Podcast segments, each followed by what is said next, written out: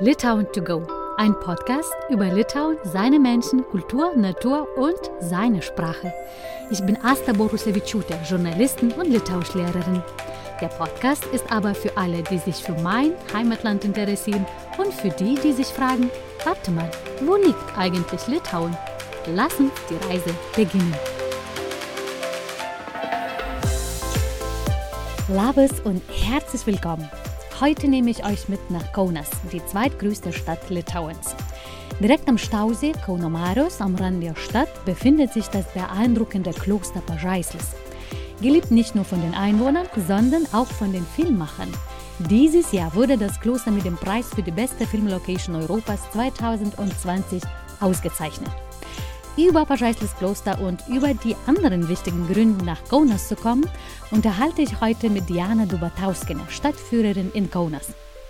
Lass uns die Reise beginnen. Ohne Koffer, ohne Corona-Test, ohne den grünen Pass, aber absolut sicher. Labas, Diana. Labas, Asta.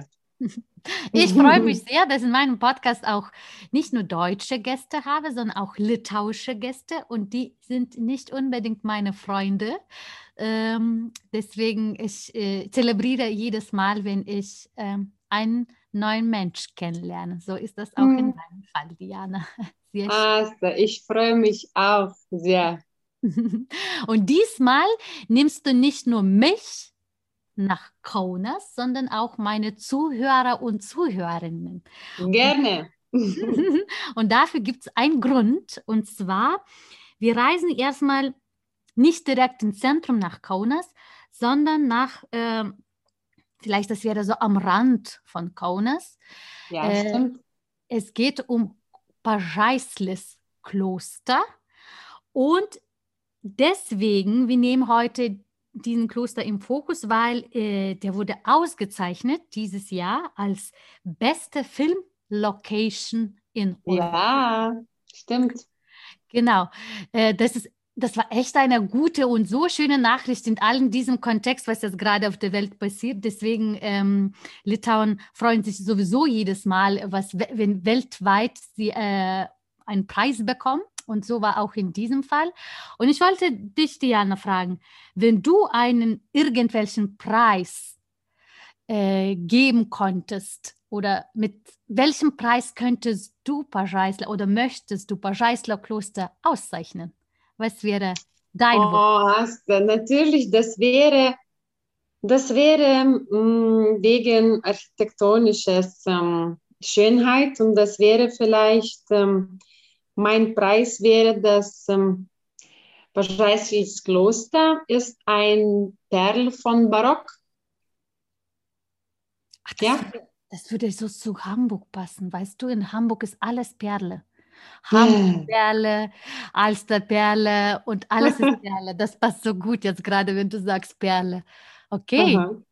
Dann sag mal, was macht diesen Kloster so besonders aus, dass die Filmleute nach Litauen reisen, um da zu drehen? Wahrscheinlich natürlich Preis, stimmt auch, aber das muss nicht das sein. Es gibt auch bestimmt äh, tausende anderen Gründe, warum lieben Leute, Filmleute, sagen wir in diesem Fall, oder auch Besucher diesen Ort. Hm, weißt du, dass da echt dieses Komplex, ähm, Pažaislis Klosterkomplex ist so schön und ähm, ähm, Gott sei Dank gut ausgehalten. Er ist mehr als 300 Jahre alt. Und ähm, ja, um, um, um das ähm, alte Gebäude ranken sich unzählige Legenden und äh, echt beeindruckt äh, durch seine außergewöhnliche Schönheit. Und so schöne malerische Umgebung. Das ist ganz am Ufer des Stausees. Dort war Namunas, Memel, vor 50 Jahren abgedammt und jetzt das ist so wie Stausee, ganz neben dem Kloster und sehr viele alte ähm, Bäume und diese wow, so schöne Kirche und alle Gebäude. Ganz komplex, sehr schön. Und das ist sowohl draußen äh, vom innen als auch vom draußen oder ist es eher so, was drin ist? Da steckt sozusagen die Perlen alle. kann man schon, äh, schon viel von draußen sehen. Ja, diese, diese Kuppel von Kirche ist 54 Meter hoch. Das kann man schon von weit entfernt sehen. Und äh, wie war der Anfang diesem Pageisler-Kloster? Was war da? Wie ist da die, die Geschichte? So, äh, der Bau geht auf den Wunsch des damaligen Kanzlers des Großfürstentums Litauen, Christoph Sigmund Patz, zurück. Er wollte ein prunkvolles Vermächtnis zu hinterlassen.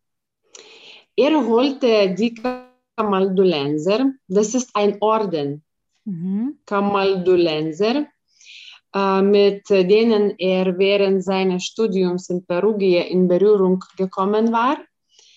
Er brachte sie nach Litauen, hat für sie ein Kloster gestiftet und äh, wollte für sie auch Kirche und Klosterkomplex bauen. Das war äh, zweite Hälfte des 17. Jahrhunderts.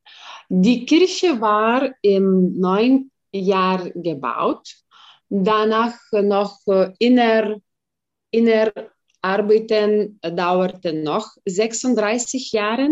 Wow. Ja, und ähm, so bis 1712 war das schon fertig.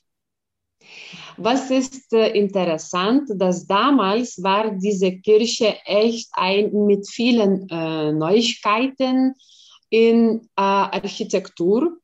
Er holte die beste ähm, Baumeister äh, aus Italien. Am Anfang Baumeister war Italiener Giovanni Battista Frediani und später waren die Brüder Pietro und Carlo Puttini. Auch ähm, Schmuckarbeiten haben äh, Meister aus Italien gemacht, beste Meister damals.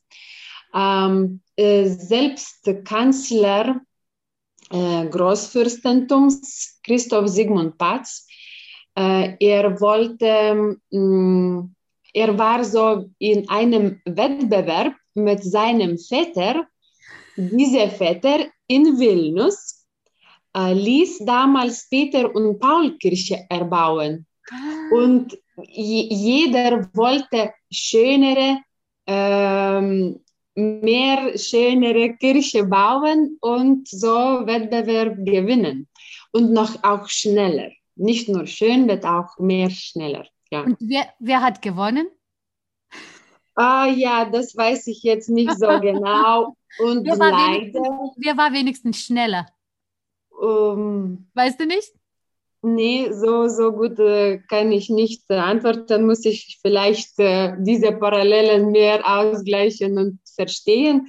Aber was will ich sagen? Leider selbst Sigmund Patz hat nicht bis, ähm, bis Ende ausgelebt.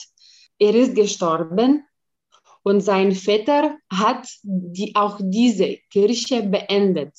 Ach ja, so. bauen. Mhm. Ach so, na gut, das heißt, ähm, ist Wettbewerb war zu Ende sozusagen. Ja, ja, ja. Mhm. Und was noch interessant ist, dass ähm, er hat niemandem gesagt, wie viel das gekostet hat, weil auch damals, das war etwas sehr, sehr groß, großes Projekt mm, und hat sehr viel gekostet.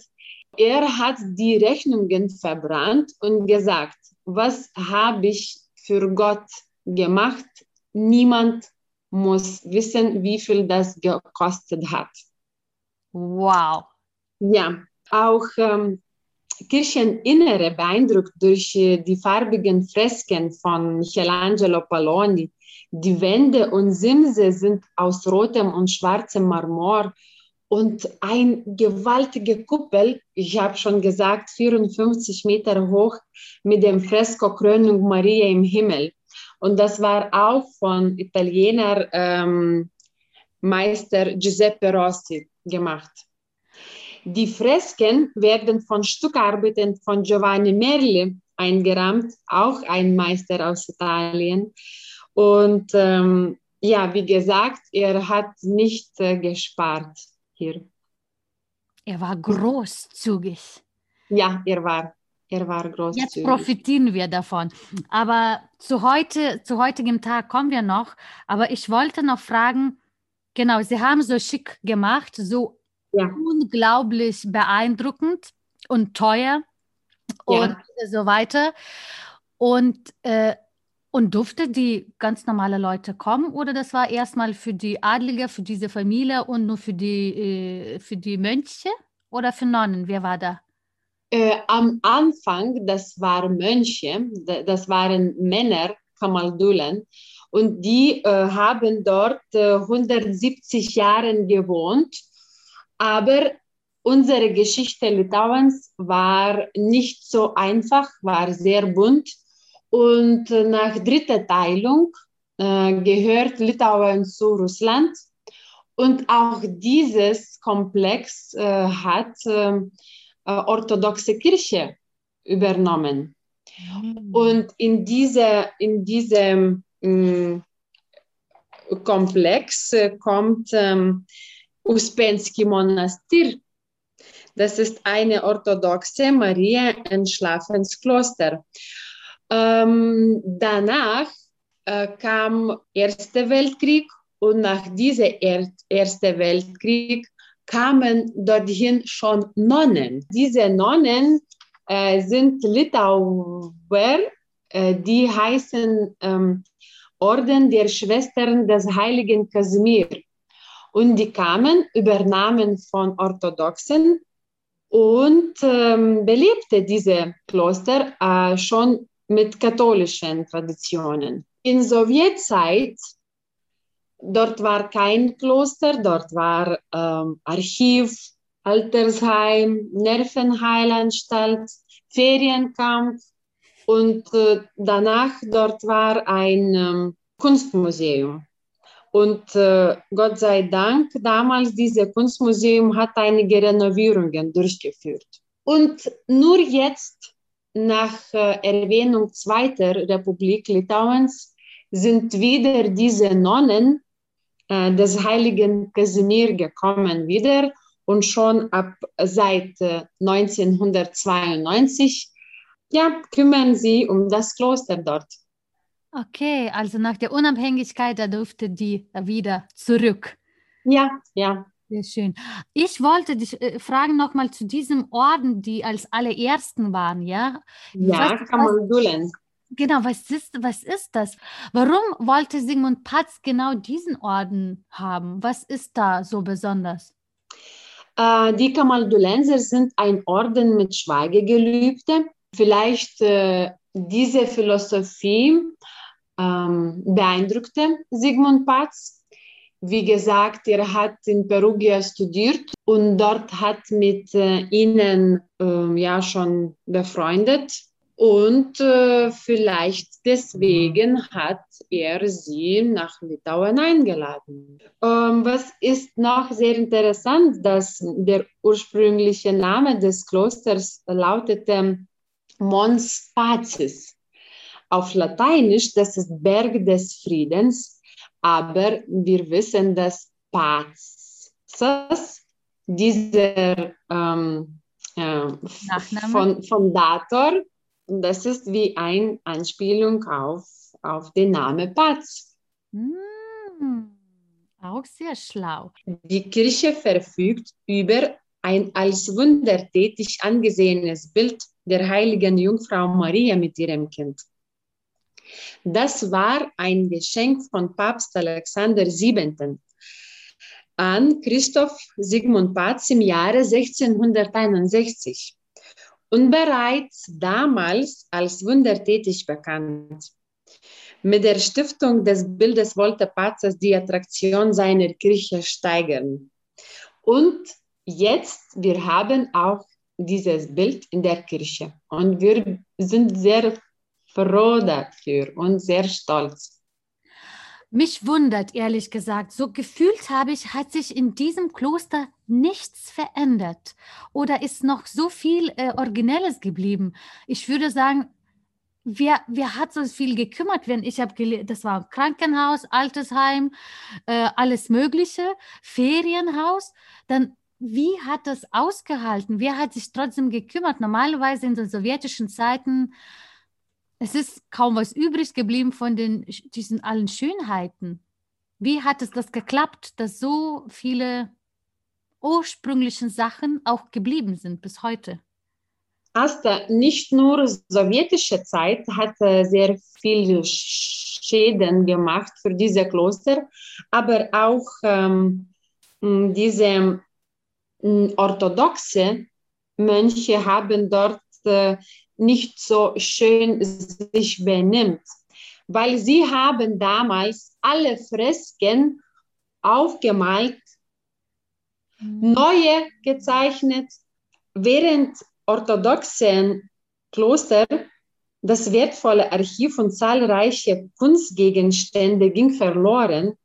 Die Kirche wurde im Inneren umgebaut der Hauptaltar und die Seitenaltäre entfernt und zahlreiche Fresken, so auf Kuppelfresko, übermalt.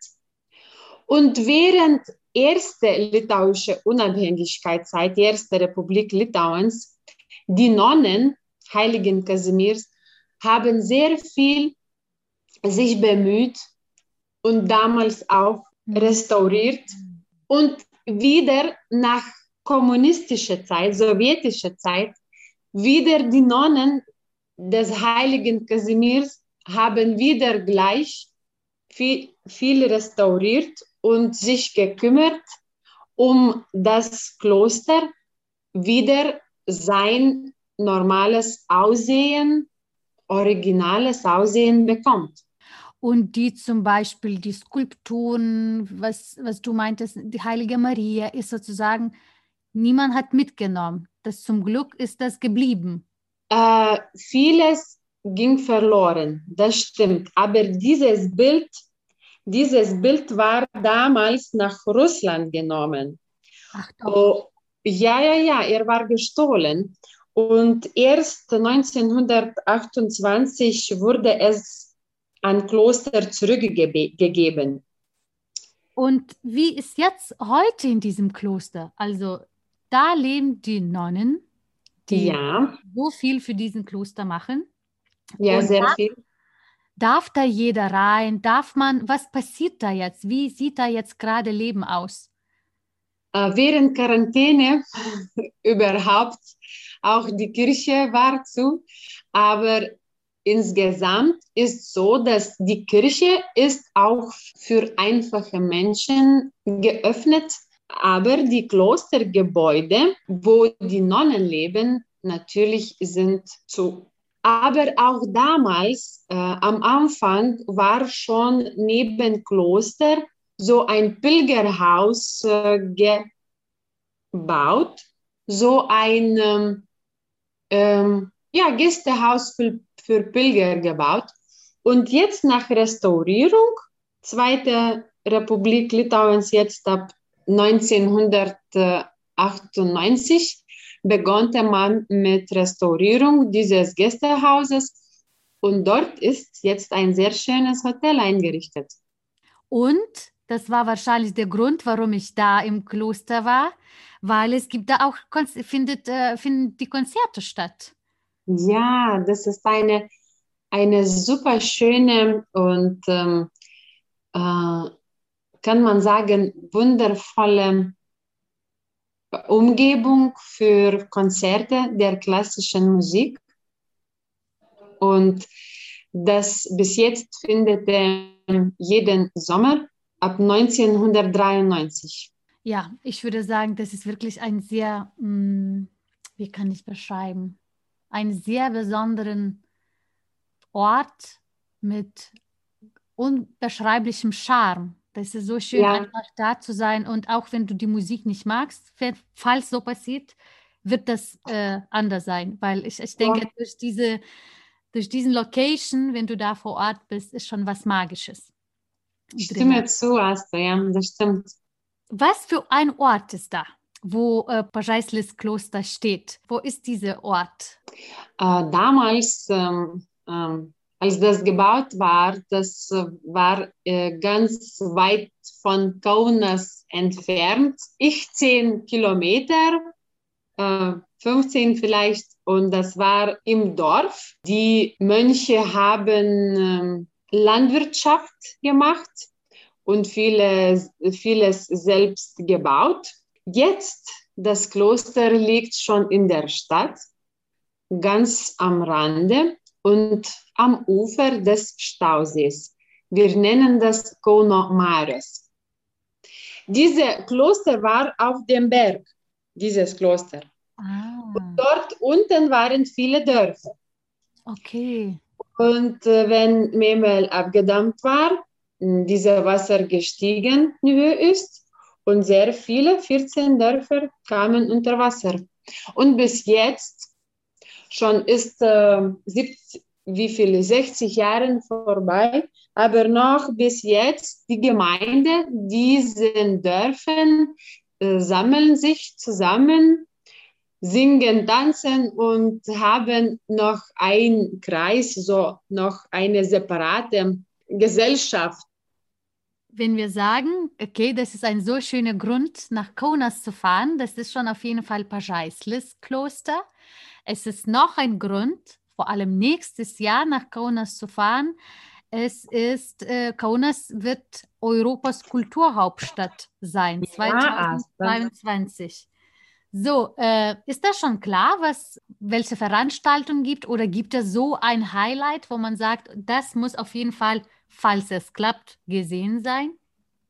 Es ist schon sehr viele Veranstaltungen, Ausführungen, Ausstellungen schon gemacht und passiert, schon durchgeführt. Bis jetzt von Anfang, das ist fast 4000 verschiedene kleinere und größere Veranstaltungen. Für nächstes Jahr ist ähm, ein Programm geplant mit 400 Veranstaltungen. Diana, äh, wir sind fast am Ende unseres Gespräches. Ich verstecke diese Information nicht und ich gebe zu, ich bin ein großer Fan von Vilnius. Mhm. Jetzt frage ich dich, wofür magst du Kaunas? Weil ich hier lebe, schon, schon 25 Jahre. Logisch, aha. Und äh, weil Kaunas ist eine andere Stadt, kann man immer vergleichen, aber muss man nicht vergleichen. Kaunas ist eine unikale Stadt mit ähm, UNESCO-Erbe, mit äh, zaristischem militärischem Erbe. Wir haben neun Forts aus zaristischer Russlandzeit. Wir haben sehr äh, schöne Altstadt und wir haben meist litauische Stadt in Litauen. Das ist das sagen, ein Grund, stolz zu sein. Und ich finde, das ist so, ich finde immer so spannend, weil, ähm, weil Vilnius und Kaunas ist immer schon seit hunderten Jahren wahrscheinlich, ist in einem Konkurrenz. Wer ist ja. besser, wer ist cooler, wer ist charmanter. Und immer ja. die Leute aus Vilnius sagen, ich würde nie nach Kaunas umziehen, dann lieber nach Klaipeda. Und äh, wie ist das mit Kaunas, mit den Menschen aus Kaunas? Würden Sie sagen, nee, ich gehe nie nach Vilnius, lieber wie auch immer wohin? Ist das so oder spürst du immer noch diese, so, diese Situation, Kaunas-Vilnius? Äh, kann man spüren, aber ich bin immer so äh, freundlich ähm, gelaunt ich äh, will das nicht spüren und ich spüre es nicht. Weil diese Konkurrenz, meine ich, ähm, ist, ähm, braucht man sie nicht. Nein, ich spüre sie nicht. Nein. Aber ich muss zugeben, Kaunas hat sich unglaublich verändert und es ist wirklich jetzt in meinen Augen von einem Liebhaberin von Vilnius, auch in meinen Augen sagen, Kaunas ist eine sehr charmante Stadt geworden. Hm, also, freut mich. Ja, wirklich, das sage ich. Ich war sehr überrascht. Ich war nach langer Zeit wieder in Kaunas gewesen, vor ein paar Jahren. Und ich war immer so am Staunen, wenn ich, ähm, wenn ich durch die Stadt gelaufen bin. Das war echt Schön. Von daher, ich empfehle euch allen, liebe Zuhörer und Zuhörer, auch nach Kaunas zu fahren. Es gibt so viele Gründe und äh, alle die habt ihr heute gerade gehört. Ich sage dir labai, labai ačiū, Diana. Ja, äh, für gerne. Das, für das Interview und äh, ich hoffe, einige von den Leuten, die vielleicht heute dich zugehört haben, begegnest, begegnest du auch in Kaunas. Ja, ich, ähm, ich bin eine Stadtführerin in Kaunas und ähm, das tue ich mit Vergnügen. Und falls jemand eine Stadtführerin braucht, dann tue ich gerne. Die Seite von Diana verlinke ich in der Beschreibung dieser Folge. Da findet ihr auch, wie ihr meinen Podcast unterstützen könnt. In zwei Wochen hören wir uns wieder. Bis dahin plant schon mal für das nächste Jahr ein, die wichtigsten Veranstaltungen in der Kulturhauptstadt Europas 2022 zu besuchen. Icke!